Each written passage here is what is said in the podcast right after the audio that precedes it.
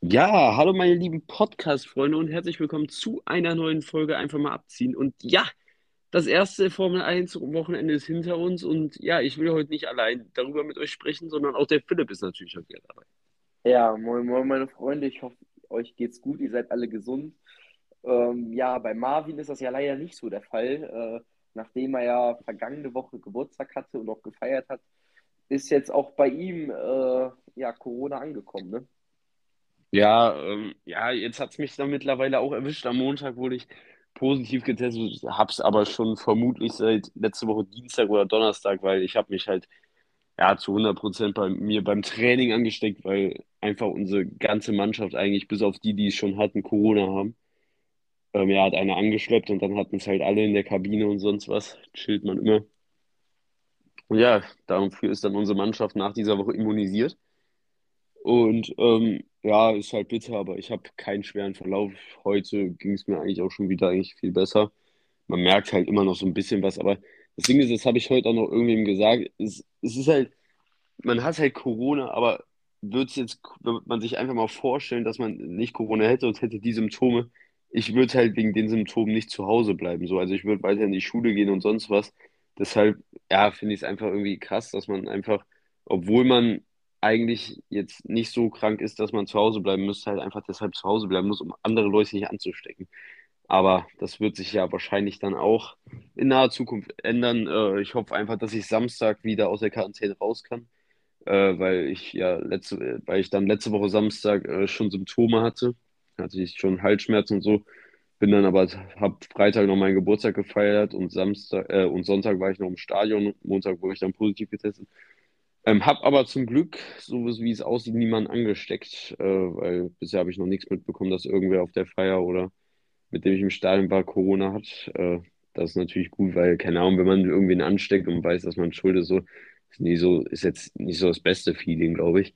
Und deshalb, ja, bin ich da sehr froh drüber. Äh, hatte noch coole Tage, die Feier war geil, Stadion war sehr, sehr geil und äh, ja, jetzt habe ich eine Woche zu Hause. Ja, also, ähm, ja, wie du schon gesagt hast, ist, äh, glaube ich, ganz gut, wenn man keinen ansteckt. War ja bei mir auch so. Ich hatte es ja auch, aber habe es von meiner Schwester wahrscheinlich bekommen. Aber habe dann zum Glück keinen angesteckt, also und hatte ja auch keinen schweren Verlauf. Also ich hatte eigentlich gar nichts. Deswegen, ähm, ja, kann man da ganz froh sein. Und die Woche, ja, war eine, war eine normale Woche, sage ich mal. Ähm, jetzt standen halt auch wieder Klausuren an. Also mit der Klausurenphase bin ich jetzt fast durch. Ich schreibe morgen noch Mathe. Also ich nehme gerade am äh, Mittwochabend auf, morgen Mathe dann noch eine Deutschklausur und dann bin ich erstmal wieder durch. Aber vor allem, wenn ich jetzt Mathe hinter mir habe, bin ich echt froh, weil für Deutsch, da kann man ja nicht viel für lernen, also kann man ja gar nichts für, für lernen. Und Deutschklausuren sind, finde ich, auch immer relativ chillig. Und äh, ja, Mathe ist jetzt halt immer noch so eine Sache, wo man halt richtig viel für lernen muss, ähm, wenn man halt auch verschiedene Themen hat und so weiter. Deswegen ähm, bin ich dann froh, wenn ich Mathe morgen hinter mir habe. Ähm, ja, sonst war noch Arbeiten die Woche. Ähm, ja, am Wochenende war dein Geburtstag, der ja auch äh, feuchtfröhlich gefeiert wurde. Ähm, ja, dann generell am Wochenende noch ein bisschen chilligen gemacht, nach dem Geburtstag ein bisschen ausgeruht. Ähm, natürlich äh, Formel 1 und Fußball sehr, sehr verfolgt. Dann äh, sonntags war ich noch ein bisschen Autofahren, also ähm, weil ich momentan, du hast ja deinen Führerschein, äh, bist, hast ja jetzt ja deine Prüfung jetzt äh, gehabt diese Woche. Ich ja, morgen. Noch, ja, morgen, äh, ich wäre, ich bin noch ein bisschen hinterher weil bei mir hat das leider alles ein bisschen länger gedauert mit den Papieren, die ich von der Gemeinde äh, hier noch bekommen habe und das hat über und drei Monate du hast dir auch ein bisschen mehr Zeit gelassen, das muss man auch sagen. Ja, ja, ja, weil ich wollte, ich wollte auch erst mit Corona, äh, ich wollte erst mit dem Führerschein anfangen, ähm, wenn halt wieder ähm, Präsenzunterricht sozusagen ist, also nicht so Online-Unterricht, da waren vor allem meine Eltern ein bisschen dagegen. Ähm, ja, aber sonst mit meinen Theoriestunden bin ich bis auf eine soweit durch, die wollte ich auch noch nächste Woche machen. Dann habe ich für nächsten Monat auch einen Theorieprüfungstermin und dann, ähm, ja, ähm, hoffentlich, hoffentlich bestehe ich die dann. Und dann ähm, kannst du auch mit den Praxisstunden anfangen, aber ich trainiere sozusagen oder ich fahre schon mal immer mal wieder ein bisschen auf ein Privatgrundstück äh, mit einem Auto. Ähm, und äh, das klappt doch alles. Also da werden halt verschiedene Sachen, denke ich mal, geübt, die normal sind. Also halt normal, also anfahren kann, kann man ja eigentlich so nach, nach ein, zwei Mal schon. Ähm, dann halt ja sowas wie rückwärts einpacken, vorwärts einpacken, Slalom fahren, in der Parklücke einparken. Also halt ähm, ja so ein bisschen so Achten fahren, Stuff und sowas halt, äh, um halt ein bisschen sich ans Fahren zu gewöhnen. Darauf komme ich auch eigentlich relativ gut klar. Und dann am Sonntag wird natürlich aufmerksam der Formel 1 Auftakt verfolgt und dann halt auch noch die anderen äh, Fußballspiele an dem Tag. Also es war echt sportlich gesehen sehr ereignis ereignisreiches Wochenende. Und ich glaube, für mich war es äh, als Fan das erfolgreichste Wochenende, was ich je hatte. Ähm, jetzt rein von den Ergebnissen. Also ähm, der FC Bayern äh, konnte gewinnen gegen Union Berlin mit äh, 4 zu 0. Dann ähm, der VfL Osnabrück, den Verein, den ich auch sehr, sehr supporte, konnte einen wichtigen Heimsieg im Aufstiegsrennen der dritten Liga feiern mit einem 3-1-Sieg. Dann Werder Bremen, die ich ja auch supporte, mit einem 1-sieg gegen Darmstadt ähm, im Aufstiegsrennen. Damit ist man jetzt auch wieder auf dem direkten Aufstiegsplatz.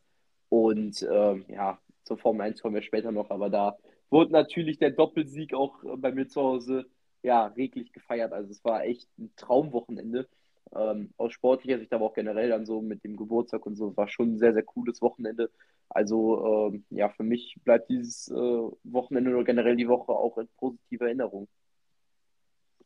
Ja, äh, ja, bei mir war es auch cool. Ähm, ich konnte das Formel 1-Rennen leider nicht ganz so genießen. Äh, na, also, was heißt leider? Also, natürlich hätte ich gern geguckt, aber ich hatte dafür auch ein ganz anderes cooles Erlebnis. Ich war ja wieder im Stadion vor 50.000 Leuten, äh, habe das Formel 1-Rennen aber größtenteils im Zug auf der Hinreise verfolgt. Ähm, ja, war ein bisschen schwierig, konnte man halt nicht mit Ton gucken und so, weil ich halt auch mit einem Freund geguckt habe und so. Ähm, dann saß man in der Straßenbahn, wo alle um dich herum gehüpft haben und du bist am Formel 1 gucken, da kam ich mir schon fast ein bisschen schlecht vor eigentlich. Aber äh, ja, da muss man auch einfach mal Prioritäten setzen. Und ja, dann äh, ja, im Stadion gewesen, super Spiel gesehen gegen Dortmund, wirklich ein richtig geiles Spiel. Und äh, ja, ein Unentschieden nimmt man dann auch mit. Und äh, ja, war ein schöner Abend, war ein schönes Wochenende. Und äh, ja, dann würde ich sagen, sprechen wir mal zuerst über die Bundesliga, oder? Ja, auf jeden Fall. Also angekündigt konnte der FC Bayern ja, oder angekündigt ist, glaube ich, das falsche Wort. Wem angesprochen konnte der FC Bayern äh, ja wieder einen wichtigen Sieg ähm, einfahren gegen Union Berlin mit einem 4 zu 0. Ähm, es war ein gutes Spiel der Bayern, aber auch Union hatte teilweise gute Chancen. Ähm, ich glaube, dann so mit dem 1-0 war der Knoten so ein bisschen geplatzt bei Bayern. Und ähm, ja, Janzu konnte sein erstes Pflichtspieltor für die Bayern erzielen. Dann, ähm, ja, das 4 zu 0 war, finde ich, herausragend äh, rausgespielt von Müller, Sané, Musiala und Lewandowski dann am Ende. Also es war ein traumhaftes Tor. Ähm, ja, was auch wieder beim Spiel so ein bisschen für Schlagzeilen gesorgt hat, war die Stimmung in der Allianz Arena. Ähm, die Union-Fans, die au im Auswärtsblock sozusagen waren in der Allianz Arena, haben die Bayern-Fans ja mehr oder weniger ein bisschen verspottet, ähm, haben da ähm, ja einige Gesänge über die äh, Stimmung abgelassen, was ich auch komplett verstehen kann. Also ich bin Bayern-Fan und ich glaube, äh, mich nervt es mit am meisten, dass die Stimmung in der Allianz Arena äh, ja nicht so stark ist. Das liegt, glaube ich, einfach daran, ähm, ein, ein Teil davon ist vielleicht jetzt nicht so ein riesiger äh, Prozentanteil, ein Anteil davon ist auf jeden Fall, dass halt viele Touristen in der Allianz Arena sind, ähm, weil Bayern halt auch einfach so eine Attraktion ist, weil Bayern ist ein Global Player, den viele kennen, dann halt auch, wenn viele Touristen in, in München sind, dann guckt man sich einfach ein Spiel an ähm, das ist dann vielleicht auch noch mal ein bisschen was anderes als halt bei solchen Vereinen wie K Köln oder Dortmund, wo halt so eine richtige Ultraszene lebt und ähm, wo halt auch immer richtig, richtig, richtig viel Stimmung ist. Und bei Bayern ist es halt, wie gesagt, halt auch eher so ein bisschen Touristentum, weil das, die Allianz Arena ist ja auch generell, ähm, ja, wie soll ich sagen, zum Beispiel das Köln-Stadion ist ja ein richtiges Fußballstadion und die Allianz Arena ist zwar auch ein richtiges Fußballstadion, aber ich meine, allein wie sie schon aussieht und so, ist ja ein bisschen edler und gehobener. Ähm, deswegen ähm, das auf jeden Fall dann halt bei Bayern ist halt so, was halt aber auch bei anderen vielen Vereinen der Fall ist, es sind keine Ultras da. Ähm, dann natürlich der Jans noch nicht ganz ausverkauft, was aber auch bei vielen anderen Stadien der Fall ist.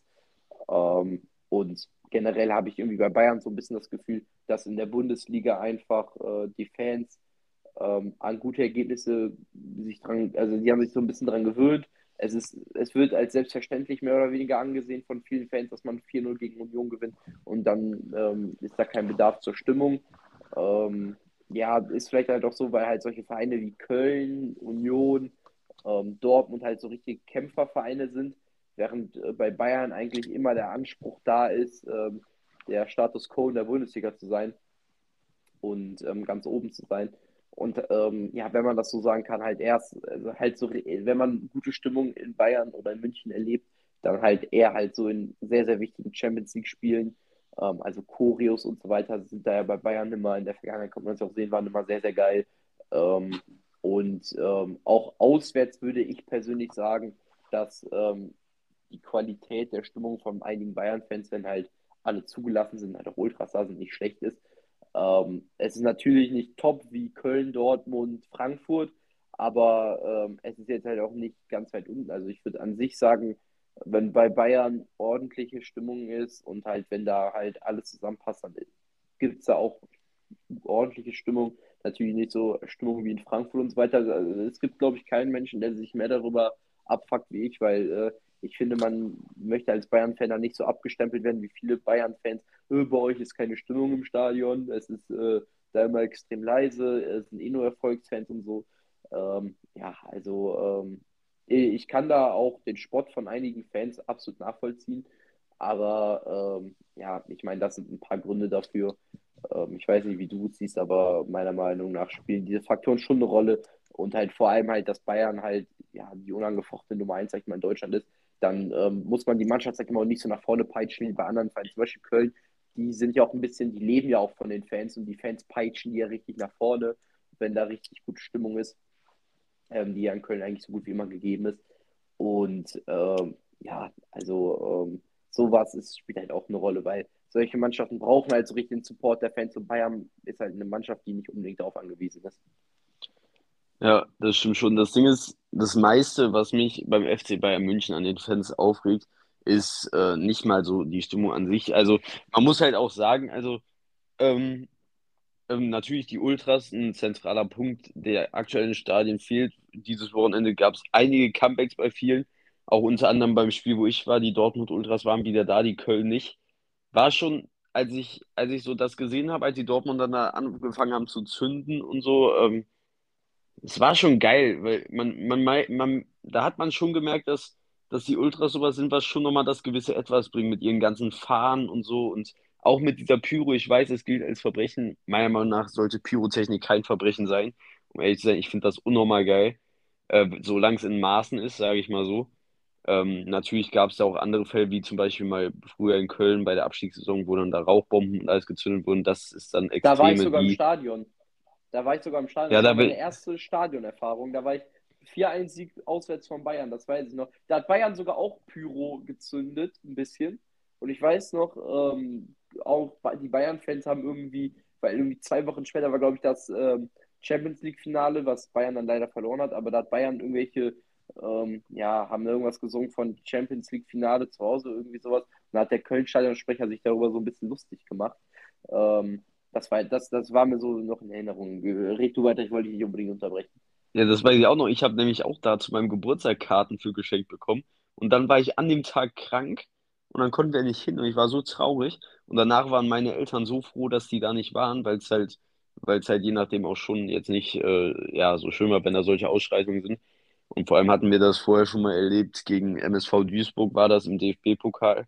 Da war ich noch sehr, sehr klein, da waren wir im Stadion. Und dann, das war im Winter und dann wurde sich da mit Eisblöcken und alles beworfen. Auf einmal standen wir da mittendrin und äh, es war auch nicht ungefährlich. Da kamen Polizisten mit Schildern und so. Das war schon nicht lustig. Ich kann mich nicht so genau dran erinnern, ein bisschen schon. Aber meine Eltern sagen das halt immer wieder. Da haben die auch immer wieder vor Angst, wenn die ins Stadion gehen. Die gehen jetzt nicht immer mit. Ich gehe immer mit Freunden eigentlich. Aber wenn die mal ins Stadion gehen, haben die, sagen die auch immer, dass ich immer das so ein bisschen im Kopf habe, weil das ist halt, glaube ich, als Eltern schon nicht angenehm, wenn du da so mit einem kleinen Kind in sowas reingerätst. Und ähm, ja, auf jeden Fall zurückzukommen zum Thema. Ähm, ja, die Ultras natürlich ein immenser Punkt. Die fehlen auch bei Bayern natürlich. Keine Frage, wenn die Ultras bei Bayern da sind, ist die Stimmung deutlich besser.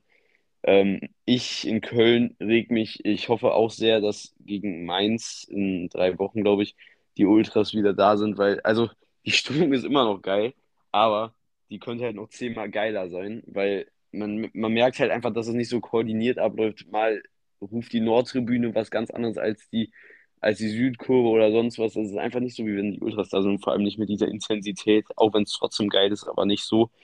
Ähm, aber trotzdem, aber zurück zum Thema bei Bayern äh, ist es meiner Meinung nach einfach das, was mich stört, ist, dass die Mannschaft bei Leistungen, die eigentlich ganz in Ordnung sind, aber vielleicht das Ergebnis am Ende nicht passt, direkt ausgepfiffen wird. Also Beispiel gegen Bayer Leverkusen, man spielt 1-1 gegen eine zu dem Zeitpunkt sehr, sehr starke Mannschaft, äh, die schwer zu bespielen ist und äh, dann wird die Mannschaft da komplett vom Stadion ausgepfiffen und sowas geht halt meiner Meinung nach gar nicht, weil Leverkusen ist keine schlechte Mannschaft und sie haben auch kein schlechtes Spiel gemacht, beide Mannschaften nicht.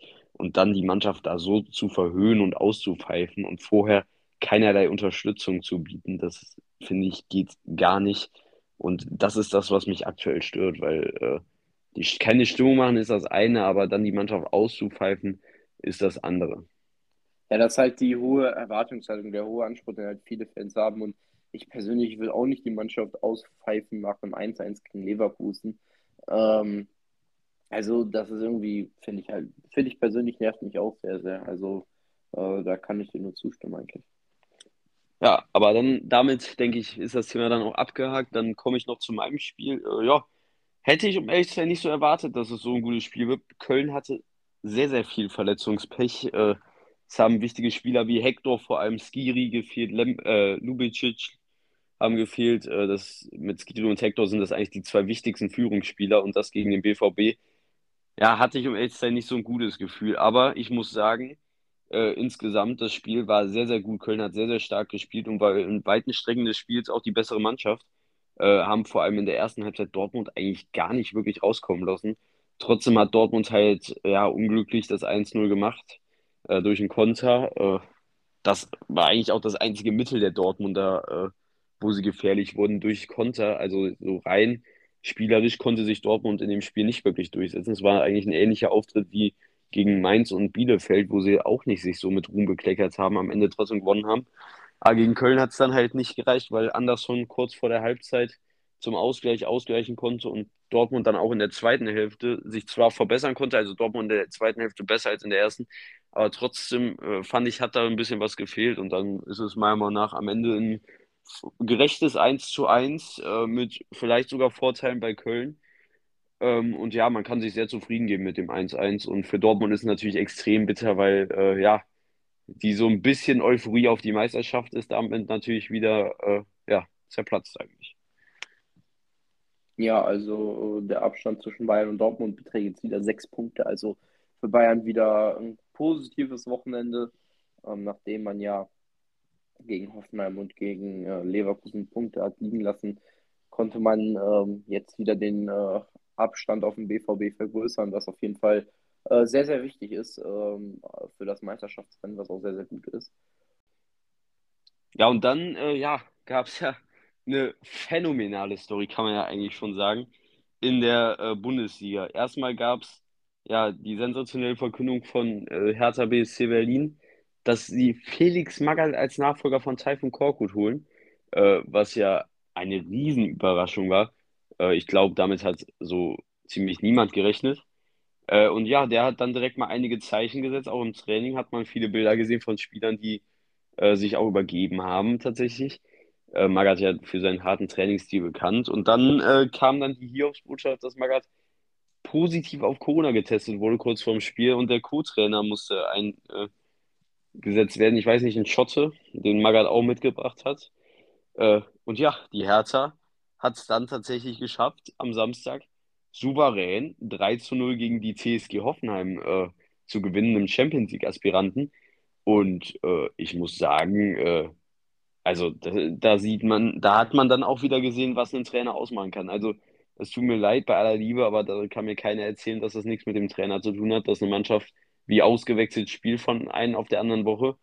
Ähm, also wirklich sehr, sehr stark, was die Hertha da gemacht hat, wie stark sie gegen Hoffenheim gewonnen haben und 3 zu 0 gegen die TSG Hoffenheim, die echt nicht in schlechter Form sind, waren, glaube ich, jetzt hatten jetzt auch eine lange Serie am Laufen, wo sie ungeschlagen waren. Ich glaube, sogar sechs Spiele oder so.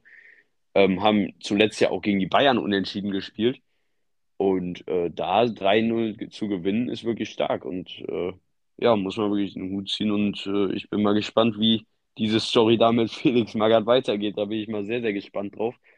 Ähm, auch wenn ich ein bisschen schön fand, eigentlich die Hertha da unten zu sehen. Aber jetzt mit Felix, mag ich, sowas mag ich eigentlich auch, wenn so ein Trainer da hinkommt und alles komplett verändert und die Mannschaft auf einmal spielt wie keine Ahnung was. Das finde ich eigentlich auch cool. Deshalb, äh, ja, bin ich mal sehr gespannt, was uns da bei der Hertha erwartet oder ob das vielleicht auch nur eine Eintagsfliege war. Ja, also Felix Magath hat den, glaube ich, einfach mal äh, Manieren beigebracht. Er hat da seinem Spitznamen Quelix alle Ehre gemacht, da mit Medizinbällen im Training.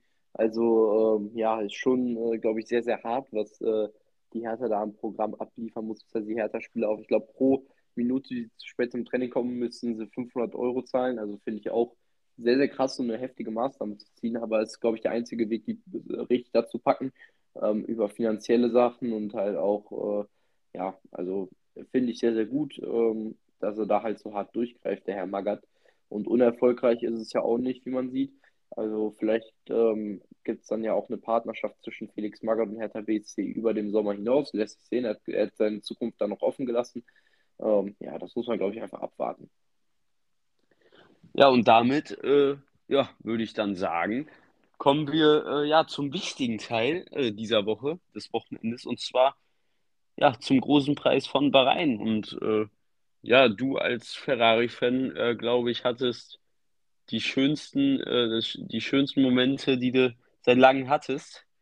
Und äh, ja, also ich fand es auch sehr schön. Und äh, ja, dann kannst du ja mal erstmal darauf hinführen, was denn so passiert ist überhaupt. Ja, also ähm, nachdem wir ja auch äh, in der letzten Folge unsere Predictions rausgehauen haben, können wir, glaube ich, schon wieder ein paar über den Haufen werfen.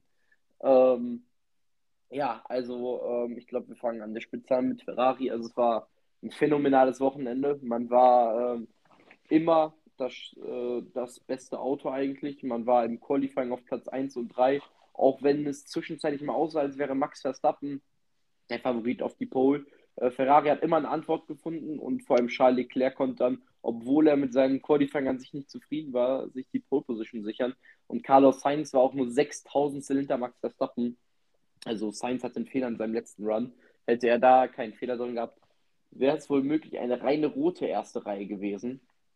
Und ähm, ja, ähm, dahinter war es dann auch extrem durchgemixt. Also, ähm, wie gesagt, Sainz dann auf drei, Sergio Perez auch sehr nah an Max Verstappen, unter zwei Zehntel war an seinem Teamkollegen dran. Also auch besser als in der letzten Saison auf jeden Fall. Ähm, Checo auf vier war auch ein starkes Qualifying von ihm.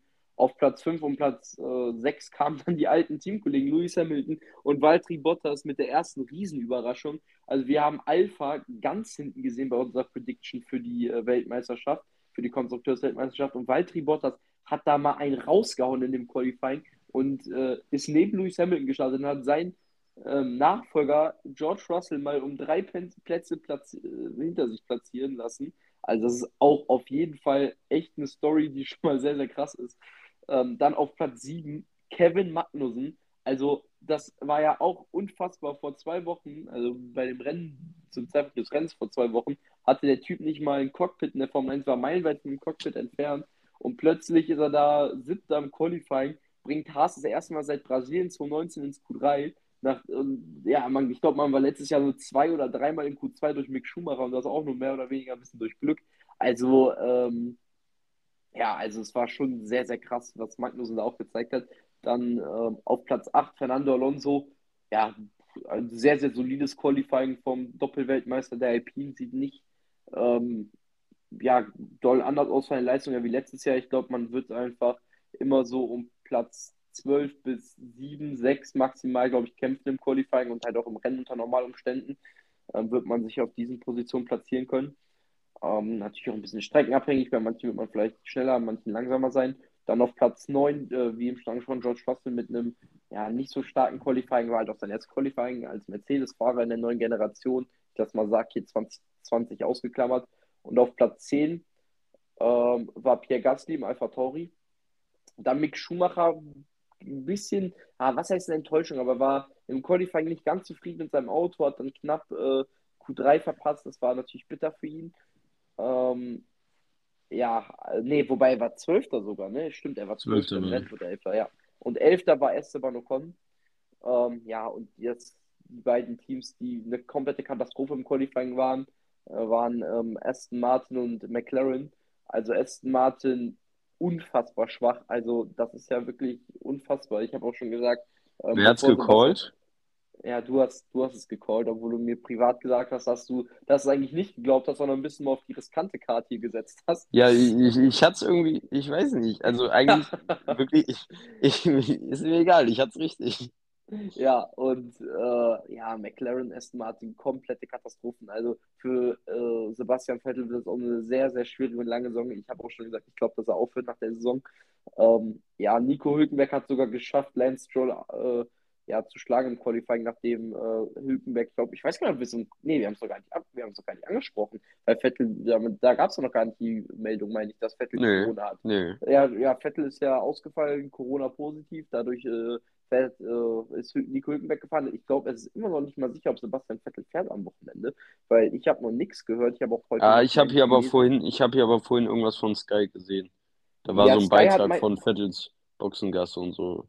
Ah ja, Also ich denke schon, er wird fahren. Ja, ich glaube auch, aber die haben darunter geschrieben, dass sie, äh, dass, dass es noch nicht sicher ist, meine ich. Also, äh, die haben hier ähm, geschrieben, offiziell steht zwar noch nicht fest, ob Vettel am Wochenende wieder im Auto sitzen wird, aber schaut mal, was wir an der Strecke entdeckt haben. Ja, so ein Bild von ihm, aber das war ja auch in Sachen, weil ein eigenes Bild, soweit ich weiß. Also, ähm, muss man abwarten. Ich Ja, aber ich natürlich, äh, ja, denke ja. mal, der wird fahren. Ja, glaube ich auch. Ähm, aber Aston Martin jedenfalls sehr, sehr schwach und auch McLaren mit Platz 18 für Ricciardo und Platz 13 für Norris war da, äh, ja, war da, war da ein bisschen Land unter.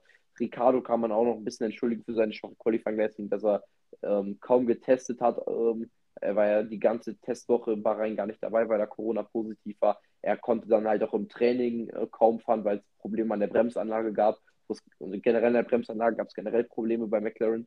Und sie wurden ja so ein bisschen als Geheimfavorit vor der Saison genannt ähm, auf äh, den WM-Titel. Ich habe gesagt, sie werden Vierter, ähm, weil ich dachte, sie haben echt einen, äh, vielleicht noch einen Schritt nach vorne gemacht und sind so circa auf dem Niveau, auf dem Mercedes momentan ist.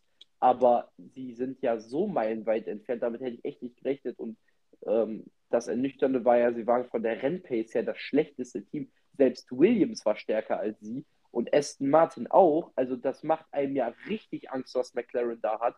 Also nachdem sie sich ja seit 2019, eigentlich auch 2018, seit 2018 stetig jedes Jahr verbessert haben, vor allem dann von 2018 auf 2019 war ein großer Sprung. Man konnte letztes Jahr einen Doppelsieg einfahren. Man war auf Pole mit Lando Norris in Russland. Man hatte etliche Podiumsverzögerungen von Lando Norris 2020 und 2021.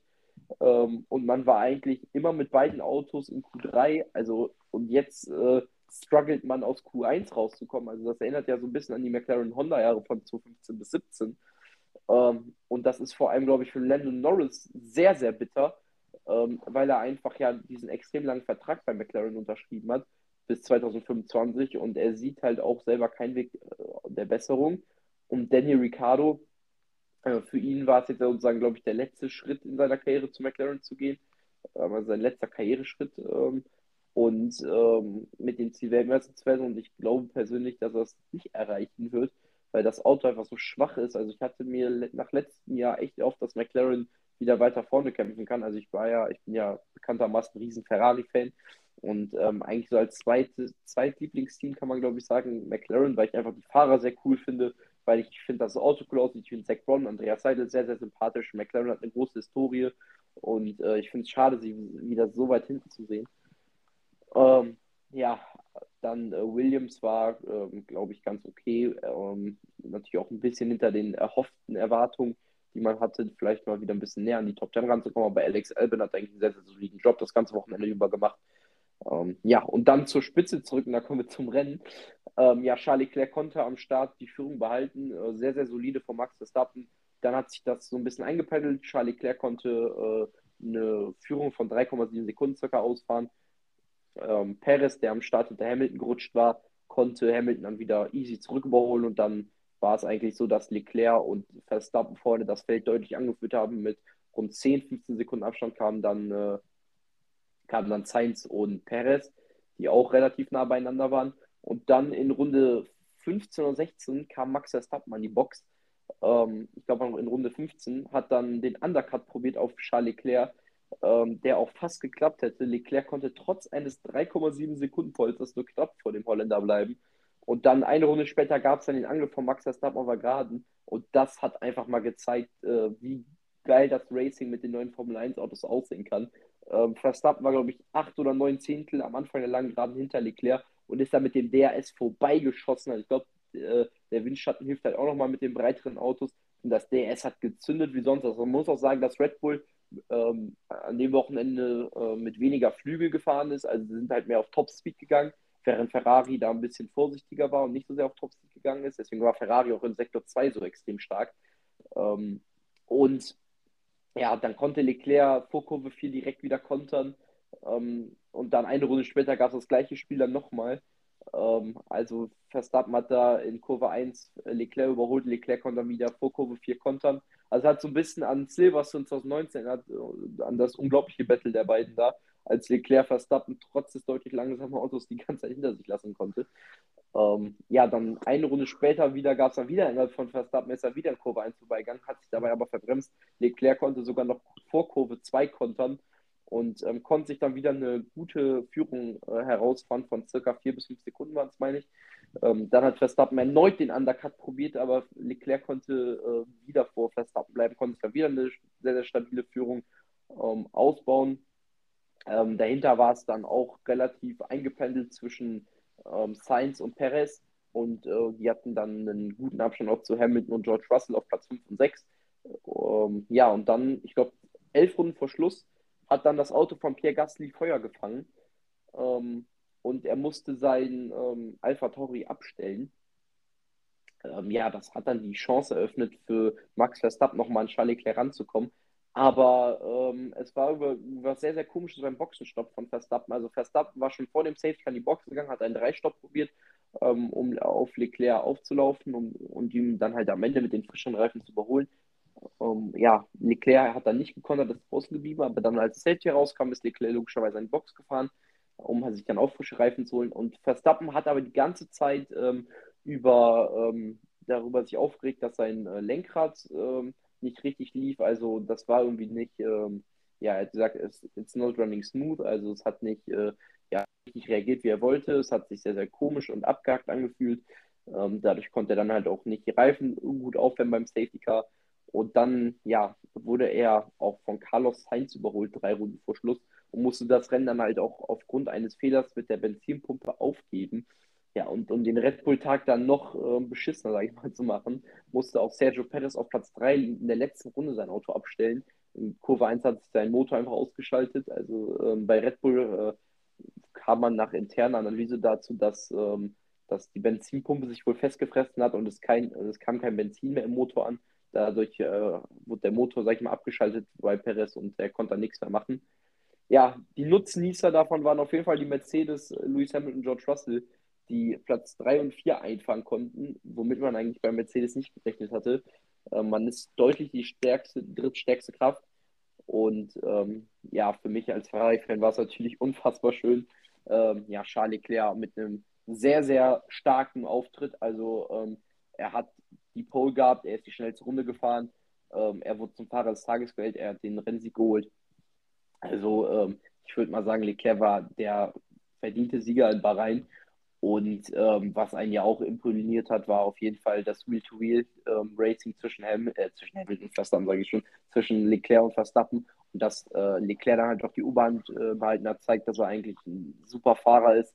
Und ähm, als Verstappen dann nicht mehr im DS-Fenster war, konnte Leclerc sich eigentlich auch absetzen. Das hat auch gezeigt, dass der Ferrari im Rennen das stärkste Auto war, was natürlich äh, mich sehr, sehr positiv stimmt, vor allem auf die nächsten Strecken.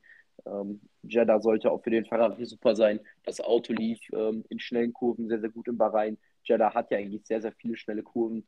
Und ähm, auch die Geraden sollten für den Ferrari-Motor gut laufen, denn Ferrari hat vom Ding her den stärksten Motor. Und ähm, das sieht man ja auch bei den Kundenteams. Ähm, also Haas und Alfa Romeo, davon konnten beide Alpha-Fahrer äh, Punkte einfahren. Guan Yu mit einem sehr starken Auftakt, der wurde Zehnter in seinem Debütrennen, konnte sogar Lewis Hamilton mal nachdem er in der Box war kurzzeitig überholen. Äh, Bottas mit einem sehr, sehr starken sechsten Platz. Kevin Magnussen unglaublich mit Platz 5. Also äh, nachdem Haas letztes Jahr gar keine... Ja, und Mick, Mick auf 11, obwohl er nicht gut klarkam, ist auch in Ordnung. Ja, und man muss sogar noch sagen, Mick Schumacher wurde ja in der ersten Runde von Esteban Ocon gedreht und dadurch war in seinem ersten Stint waren die Reifen auch sehr, sehr kaputt dann und er konnte dann nicht von der Pace ganz mitgehen, wurde ja auch von Hülkenberg geholt. Das zeigt ja eigentlich, dass der, äh, dass der, ähm, dass, dass er Probleme mit den Reifen hatte. Und danach war er, war er auch relativ von der Pace her relativ gleich auf mit Magnussen und ähm, er hätte auch Punkte mit, ohne den Dreher, bin ich mir sicher, holen können. Ähm, vor allem mit den beiden Ausfallen, Ausfällen dann von Ausfällen oder Ausfallen? Mit den beiden Ausfällen von, das hört sich ein bisschen falsch an, mit den beiden Ausfällen, sagt man das? Ja. Ähm, ist ja auch egal. Mit den beiden Ausfällen von Red Bull, hört sich wirklich komisch an, ähm, ja, war, war dann knapp an Punkten vorbei, trotzdem sein bestes Formel 1 Resultat, also auch für ihn einen relativ soliden Start. Ähm, aber für Ferrari war es natürlich ein Traum, nachdem man äh, ja, fast zweieinhalb Jahre keinen Sieg mehr einfangen konnte. Direkt ein Doppelsieg, dann noch die schnellste Rennrunde. Fahrer des Tages, Pole Position, also mehr ging auch einfach nicht an diesem Wochenende. Dann Red Bull, der momentane Hauptkonkurrent, der äh, mit null Punkten nach Hause gegangen ist. Also Ferrari, für Ferrari war es natürlich perfekt. Und ähm, ja, ich bin natürlich äh, total euphorisiert momentan und äh, ja, machen wir vielleicht auch schon ein bisschen zu viele Hoffnungen, aber ähm, ja, nach so einem Resultat träumt man natürlich schon ein bisschen. Ja, äh, kann ich auf jeden Fall nur zustimmen. Sehr, sehr starkes Wochenende für Ferrari, sehr, sehr stark. Beide Fahrer ähm, und ja, was ein bisschen lustig war, kann ich halt mal kurz eine kleine Storyzeit machen zu dem mit Perez. Ähm, es war nämlich so, wir hatten uns noch die Phase dem Safety Car auf der Bank vor dem Stadion angeguckt, weil wir viel zu früh da waren, weil wir eigentlich essen gehen wollten. Da gab es aber ein paar Komplikationen. Deshalb haben wir es nicht gemacht. Erzähle ich jetzt nicht. Äh, auf jeden Fall, äh, ja, saßen wir dann vor dem Stadion, weil wir eh noch genug Zeit hatten und äh, ja, haben uns die letzten paar Runden angeguckt. Und dann dreht sich der Perez äh, in der letzten Runde und wir, und wir haben uns so über den Schrott gelacht, haben gesagt, wie blöd der ist und so, weil wir, wir haben ja gar nicht mehr Ton gehört oder so, wir haben ja einfach nur das gesehen und haben gesagt, wie kann man so blöd sein und so. Und dann komme ich um 1 Uhr irgendwann zu Hause, gucke ich mir dann die, äh, die Rennzusammenfassung an und dann sehe ich erst, dass sein Motor ausgegangen ist und er gar nichts für konnte. Und dann kam ich mir auch ein bisschen schlecht vor. Habe auch erstmal direkt meinem Freund geschrieben, so, ja, äh, wir haben uns ein bisschen vertan, der, hat einen, der hatte einen Schaden, der war das gar nicht selber. Und ja, aber es war trotzdem lustig, weil wir uns so über den lustig gemacht haben und dann haben wir erst später herausgefunden, dass er gar keine Schuld dafür hatte. Ähm, ja, aber insgesamt, äh, ja, vor allem von Magnus und Bottas und auch von Guanyu wirklich sehr, sehr stark. Ähm, auch zu Noda muss man äh, sagen, sehr, sehr stark in die Punkte nachdem er ja ein eher wieder schwaches Qualifying hatte, wo er wieder deutlich von seinem Teamkollegen geschlagen wurde, konnte er dann in die Punkte fahren. Natürlich haben die Leute, haben die Fahrer auch alle ein bisschen von den Ausfällen profitiert, weil äh, es halt drei Ausfälle waren, die alle wahrscheinlich zu 100% in den Punkten gewesen wären. Aber trotzdem, äh, am Ende zählt das Ergebnis und äh, ja, da stehen sie alle in den Punkten und damit können sie sehr zufrieden sein. Und ich bin sehr, sehr gespannt, wie es weitergeht. Und äh, ja, damit sind wir dann schon bei unserer Prediction, glaube ich wo ich mich ja äh, im ersten Rennen ein bisschen durchsetzen konnte, auch vor allem durch diesen Ferrari-Doppelsieg, auf den ich gegangen bin, wo du dich, glaube ich, ein bisschen, ja, wolltest nicht zu optimistisch sein, hast dich nicht getraut, das zu tippen. Und äh, ja, dann würde ich einfach mal anfangen mit meinen Qualifying-Tipps. Ähm, also ich tippe tatsächlich Max Verstappen auf die Pole, weil ich denke, er hat die Strecke sehr, sehr gut im Griff über eine Runde und denke, dass er ja, einfach eine sehr, sehr gute Zeit hinhauen wird. Und äh, man hat ja auch gesehen, dass er rein pace-technisch schon mit den Ferraris mithalten kann. Und ich denke, dass er über eine Runde äh, Charlie Leclerc schlagen kann, äh, der dann auf Platz 2 folgt. Dahinter sein Teamkollege Carlos Sainz und auf Position 4 Sergio Perez, weil ja, also ich glaube nicht, dass die Mercedes äh, viel weiter rankommen. Also es war wirklich kein Bluff von Mercedes. Mercedes ist wirklich bisher meiner Meinung nach noch weit weg von der Spitze. Da muss ich echt einiges tun. Und äh, ja, deshalb denke ich, dass die ersten vier Startplätze beim Qualifying auch wieder von Ferrari und Red Bull dominiert werden. Ja, im Quali ähm, ja, sehe ich es genauso wie du. Also nicht von den äh, in der Reihenfolge, aber ich sehe auch, dass äh, Red Bull und Ferrari unter den Top 4 sind. Ähm, ich gehe davon aus, dass Charles Leclerc erneut sich die Pole holen wird, weil Leclerc ist über eine Runde extrem stark und auch ähm, meiner Meinung nach auch deutlich besser als Sainz. Sainz ist, kommt dann auch oft übers Rennen, aber Leclerc ist dann vor allem im, ähm, über eine Runde sehr, sehr stark und ich glaube, er kann einfach diesen Aufschwung aus ähm, Bahrain mitnehmen Und er wird sich die Pole sichern vor Carlos Sainz. Also ich bin mal sehr optimistisch, gehe ich jetzt mal ran. Vielleicht ist das ein bisschen falsch, aber im letzten Mal war ich nicht so Nicht so- optimistisch und da Hm. ist es gut gelaufen. Ähm, dann, Nee, da ist es ähm, schlecht gelaufen, dass du nicht optimistisch warst. Wieso denn? Also ich, Ja, du Äh, hast nicht auf den Ferrari-Doppelsieg getippt. ja, und dann kam ja ein Ferrari-Doppelsieg. Ach so, meinst du das? Ich dachte jetzt, Ja, dass ja, es das- tippt. Ach so, ach so, ja, okay, ich habe dich falsch verstanden. Dann ähm, dritter Max Verstappen. Du hast ja gesagt, er ist sehr gut über eine Runde dort.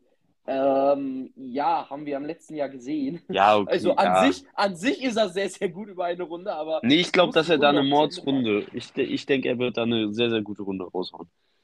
ja, äh, ja, kann sein, aber Ja, ist ja auch langweilig, wenn wir beide das gleiche tippen. Ja, das, das stimmt natürlich auch wieder.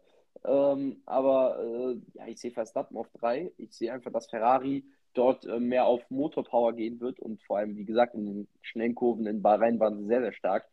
Ähm, deswegen sehe ich Ferrari dort vorne, obwohl ich auch sagen muss, im Straßenkurs und Charles Leclerc, das ist halt auch so ein bisschen so eine Hassliebe. Ne? Also Monaco lief bis jetzt gar nicht gut. Ähm, Baku war auch so ein bisschen zwiegespalten. 2019 äh, hat er das Ding dort in die Wand geworfen. 2021 hat er die Pole geholt. Ähm, dann äh, 2018 hat er dort seine ersten Punkte in Baku geholt. Auch letztes Jahr Jeddah war auch so lala bei Leclerc. Im Qualifying zwar sehr gut, also im Qualifying war er mal ich Vierter, was ja letztes Jahr eigentlich das Maximum mit dem Ferrari war, weil Mercedes und Red Bull nicht gerade irgendwelche kompletten Probleme hatten. Ähm, aber im Training hat er, glaube ich, das Auto einmal dort richtig zerfetzt, wobei man noch sagen muss, dass er zwei, drei Dreh- Training in äh, Bahrain hatte. Und äh, das Rennen lief dann, ja gut, war halt auch ein extrem chaotisches Rennen, ja, da vor allem mit den ganzen roten Flaggen. Ich glaube, Leclerc wäre nämlich sonst easy Vierter geworden und die ganzen Vorfälle. Aber jedenfalls Leclerc und, äh, und, und Straßenkurs ist halt so ein bisschen so eine Hassliebe. Ähm, ja, also ähm, muss man auch mal sehen, aber ich glaube, dass Leclerc dort äh, das äh, Maximum äh, finden wird und ähm, dort sich die Pole holen wird vor Carlos Sainz, dritter Max Verstappen und vierter Sergio Perez. Ja, und dann im Rennen äh, denke ich, dass ja, dann Charles Leclerc äh, die Nase vorne haben wird vor Max Verstappen. Äh, denke, dass er sich seinen zweiten Sieg im zweiten Rennen holen wird. Äh, vor Verstappen, der hoffe ich für Red Bull nicht wieder Probleme haben wird und sich dann aber doch gegen Carlos Sainz durchsetzen wird, der dann auf drei folgt und auf vier Perez, also eigentlich die Reihenfolge, die es auch dieses Wochenende am Ende gewesen wäre, ohne die Probleme bei Red Bull. Ähm, dann auf fünf äh, Lewis Hamilton, auf sechs George Russell. Ich denke, äh, ja, George fehlt da noch ein bisschen was, um an Hamilton ranzukommen. Ich denke, Hamilton wird ihn schlagen, aber für Mercedes wird es nicht nach vorne reichen. Aber ich glaube jetzt auch nicht, dass sie von hinten groß angegriffen werden, sind da so ein bisschen so in der, in der Schlucht zwischen den beiden. Äh, auf sieben sehe ich dann Pierre Gassi, der ja im, in Bahrain wieder eigentlich bis zu seinem Ausfall das gezeigt hat, wofür er bekannt ist. Äh, immer ein Q3-Stammgast und äh, ja, im Rennen dann auch irgendwie so einen Platz irgendwo da einnehmen in den Punkten. Und ich denke auch dort äh, in ähm, Jeddah wird er wieder die Punkte mitnehmen auf Platz 7. Und auf 8 tippe ich dann Kevin Magnussen, äh, der ja vielleicht nicht so äh, perfekt wie im letzten Rennen sein wird, weil auch einfach die Ausfälle es nicht geben wird. Aber ich denke trotzdem, dass er wieder in die Punkte fahren könnte. Er wird auf einer Welle sein. Er wird äh, ja sehr, sehr gut drauf sein. Und ich denke, dass er dann mit dem Haas das maximale Ergebnis mit Platz 8 einholen wird. Ja, ähm, im Rennen sehe ich Charles Leclerc vorne, wie du auch. Ähm, ich glaube allerdings, dass Max Verstappen die beiden Ferraris splitten kann. Ich glaube einfach, ähm, dass das Rennen halt äh, so verlaufen wird, dass die beiden Ferraris vorne führen werden. Verstappen dann aggressiven Undercut machen wird. Äh, Ferrari wird dann einen ihrer Fahrer reinholen. Ähm, Sainz oder Leclerc. Ähm, ich gehe dann halt eher von Leclerc aus, weil man halt halt eher äh, die Führung unbedingt behalten möchte. Ähm, dann wird Sainz halt später reinkommen, würde dann die Position an Leclerc verlieren. Ähm, also sehe ich Max Verstappen zwischen den beiden Ferrari. Aber es wird sicherlich halt auch das eine oder andere Safety Car oder die eine oder andere rote Flagge geben.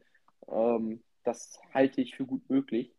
Ähm, vierter Sergio Perez, ich glaube einfach, dass er ähm, einfach gut Punkte sammeln wird. Ähm, für ihn war es halt auch sehr, sehr bitter. Er ist ein sehr, sehr solides Wochenende in Bahrain die ganze Zeit gefahren. Am Ende war er dann bis zur letzten Runde dann halt Dritter und hätte ein Podium eigentlich gehabt und dann wurde ihm das so ein bisschen dann genommen. Also für beide Red Bulls war es ja ein absoluter Albtraum, vor allem weil Ferrari dann jetzt halt schon nach einem Rennen 44 Punkte Vorsprung hat. Und ein Fun Fact habe ich dazu auch noch. Lewis Hamilton hat jetzt nach einem Rennen 2022 mehr Vorsprung auf Max Verstappen, als er jemals in der vergangenen Saison hatte, wo die beiden um, die, um den WM-Titel gekämpft haben. Also finde ich auch sehr, sehr krass, wobei man eigentlich auch dabei nochmal anmerken muss, dass Hamilton halt Stand jetzt halt ähm, nicht, nicht, um die Spitze mitkämpft. Ich glaube, dass Mercedes im Laufe der Saison stärker werden wird und dann vielleicht um Siege kämpfen wird. Aber momentan sehe ich Mercedes einfach so wie, ähm, wie Red Bull so 2017, 2018, halt so in Ausnahmefällen können sie ganz vorne mithalten. Ich glaube vor allem, dass Mercedes, weil sie an Langsamkurven gut sind, in ähm, solchen Strecken wie Monaco gut sein werden. Ähm, vor allem, weil halt Mercedes momentan den schwächsten Motor hat, sieht man ja auch bei den Kundenteams, die halt ganz weit hinten sind. Also Aston Martin, ähm, Williams und äh, McLaren sind ja eigentlich die drei schwächsten Teams. Die sind, das sind ja alles Mercedes-Kunden. Also das ist ja schon sehr, sehr auffällig. Ähm, ja, auf Platz 5 habe ich dann George Russell. Ich glaube, dass er Lewis Hamilton schlagen wird. Ähm, bin ich mal sehr, sehr gespannt, ähm, ob äh, Russell das gelingt. Aber ich traue ihm das durchaus zu, vor Lewis Hamilton dann der Sechster wird. Und dahinter sehe ich die beiden Haas. Einfach aus dem Grund, da ich glaube, dass die Ferrari-Kunden sehr, sehr stark sein werden in Jeddah, weil Motor, äh, Motorenpace ist dort sehr, sehr wichtig. Der Ferrari ist der stärkste Motor, das kann man, glaube ich, so sagen. Und ähm, wenn Ferrari dann vor allem mit weniger äh, äh, Heckflügel fahren wird und auch die Ferrari-Kundenteams, das glaube ich sehr, sehr viele Teams machen werden in, äh, in Jeddah, dann werden die einen enormen Vorteil haben gegenüber den ähm, Teams mit Mercedes, ähm, Honda und halt auch ähm, äh, Renault-Motor, den ja nur Alpine hat. Ähm, ja, die sind ja offiziell, heißen ja, glaube ich, Red Bull Powertrains, mit denen Red Bull und Alpha Tauri jetzt erfahren. Aber ähm, sie haben ja auf dem Auto und auf ihren Rennoveralls noch HRC stehen, also Honda Racing Company. Also die Motoren kommen immer noch von Honda, aber ähm, Honda, Honda ist auch noch auf dem Auto vertreten, in kleiner Schrift, aber sie sind jetzt nicht mehr so offizieller Sponsor, sondern es das heißt, glaube ich, Red Bull, Honda Powertrains offiziell irgendwie so. Ähm, ja, das nur am Rande. Ähm, ich glaube auch, wie gesagt, dass Mick Schumacher ähm, hinter Kevin Magnussen ähm, Achter wird, aber er wird seine ersten Formel 1 Punkte einfahren. Und ich glaube, jeder ähm, wäre darüber glücklich, dass er seine ersten Punkte einfährt.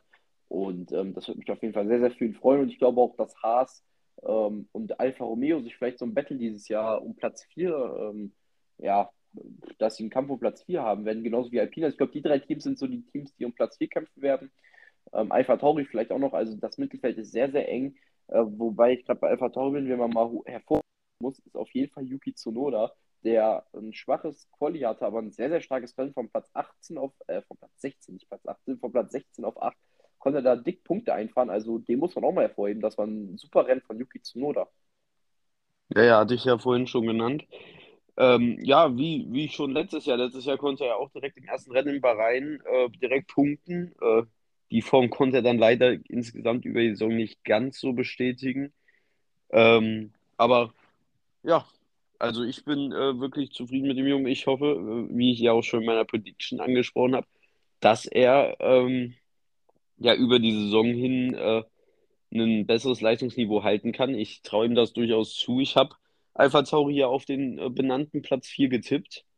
Ähm, da meinst du ja, ist sehr optimistisch. Ähm, aber ich bin mal gespannt, äh, was sie reißen werden. Und äh, ja, damit äh, würde ich sagen, ist dann auch die Folge beendet. Äh, ja, das nächste Formel 1 Wochenende steht schon wieder an. Ich kann es irgendwie noch gar nicht so richtig realisieren, dass jetzt schon wieder direkt die nächste Saison ist man hat so lange drauf gewartet und jetzt ist es endlich soweit. Das ist wirklich, ich bin, ich freue mich wirklich und äh, ja, ich hoffe, dass wir beide dann auch unser erstes Rennen zusammen gucken können. Äh, steht ja die Planung aus, kommt halt drauf an, ob ich Samstag negativ bin oder nicht. Äh, ich denke aber mal schon, weil also heute ging es mir eigentlich jetzt schon ziemlich besser, deshalb äh, hoffe ich mal, dass morgen es wieder weg ist, vielleicht sogar. Und dann hoffe ich, dass ich Samstag wieder negativ bin und dass wir dann Sonntagabend zusammen genießen können. Ja, hoffe ich auch. Äh, ein bisschen später ist auch ein Nachtrennen wieder. Ähm, um ähm, 19 Uhr ist, meine ich, deutscher Zeit Uhr. Rennbeginn. 19 Uhr, Quali, glaube ich, 18 Uhr.